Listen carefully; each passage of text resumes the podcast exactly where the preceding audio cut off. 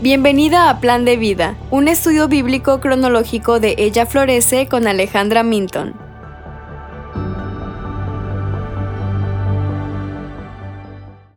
Hoy estaremos viendo los capítulos 22 al 24 de Números. ¿Qué está sucediendo? En el capítulo 22 descubrimos que el rey de Moab, Balak, tiene miedo de Israel. Ve que son muchos y ha oído hablar de su derrota de Seón y Og. Entonces el rey llama a Balaam, un adivino, para que maldiga a Israel. Sin embargo, Balaam se niega, lo que puede deberse a que quiere más dinero de lo que se le ofrece inicialmente. Sin embargo, dice que Dios no le dará permiso para aceptar su oferta del rey, pero luego acepta la oferta por segunda vez. Parece claro que Balaam no estaba tanto queriendo hacer lo que Dios dijo, sino más bien queriendo más dinero como la segunda vez que Balak le ofreció una recompensa mayor. Entonces, Balaam ensilla su burro para ir a Moab con las instrucciones del Señor de solo hablar lo que él le manda. Pero Dios estaba enojado con Balaam por conspirar para maldecir al pueblo de Dios por dinero y por eso Dios envía un ángel que solo la burra de Balaam puede ver. La burra habla indicando que hay un ángel que habría matado a Balaam si la burra no se hubiera detenido. El ángel le instruye a Balaam una vez que el ángel se le revela que debe hablar solo lo que Dios dice. En las siguientes secciones veremos que Balaam en realidad termina bendiciendo a Israel en lugar de maldecirlos como quería el rey Balak. Ahora, en el capítulo 23 leemos acerca de esas bendiciones pronunciadas por Balaam. La primera bendición confirma el pacto abrahámico. La segunda confirma bendición y seguridad para Israel.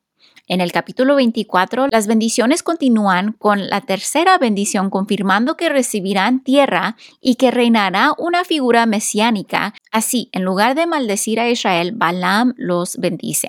Además, confirma la destrucción de los enemigos de los israelitas los amalecitas, los ceneos y los filisteos. Entonces Balaam regresa a casa. ¿Cómo apunta esto al Evangelio? En estos capítulos vemos que Dios puede usar cualquier cosa, incluso un burro y un adivino pagano para sus propósitos. Aunque Balaam se dispuso a maldecir al pueblo de Dios, vemos que Dios quería bendecirlos, incluso a pesar de su pecado. Usa Balaam para bendecirlos. Nosotros en Cristo podemos ser perseguidos por el mundo por nuestras creencias e influencias, como fue el pueblo de Dios por Balak y Balaam.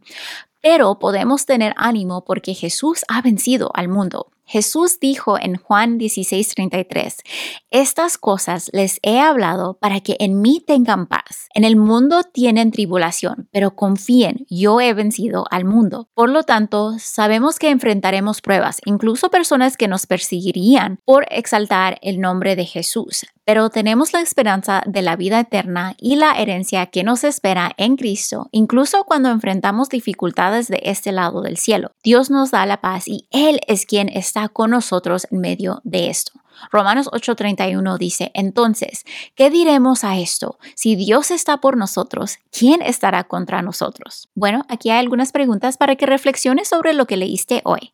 ¿Cómo te ayudan estos capítulos a confiar en Dios, quien es soberano y usa todas las cosas para tu bien y su gloria? Mañana estaremos viendo los capítulos 25 al 27 de Números. Gracias por escuchar. Únete a nuestro grupo de Facebook para tener conversaciones y obtener respuestas a tus preguntas. Revisa nuestras notas del programa para más detalles.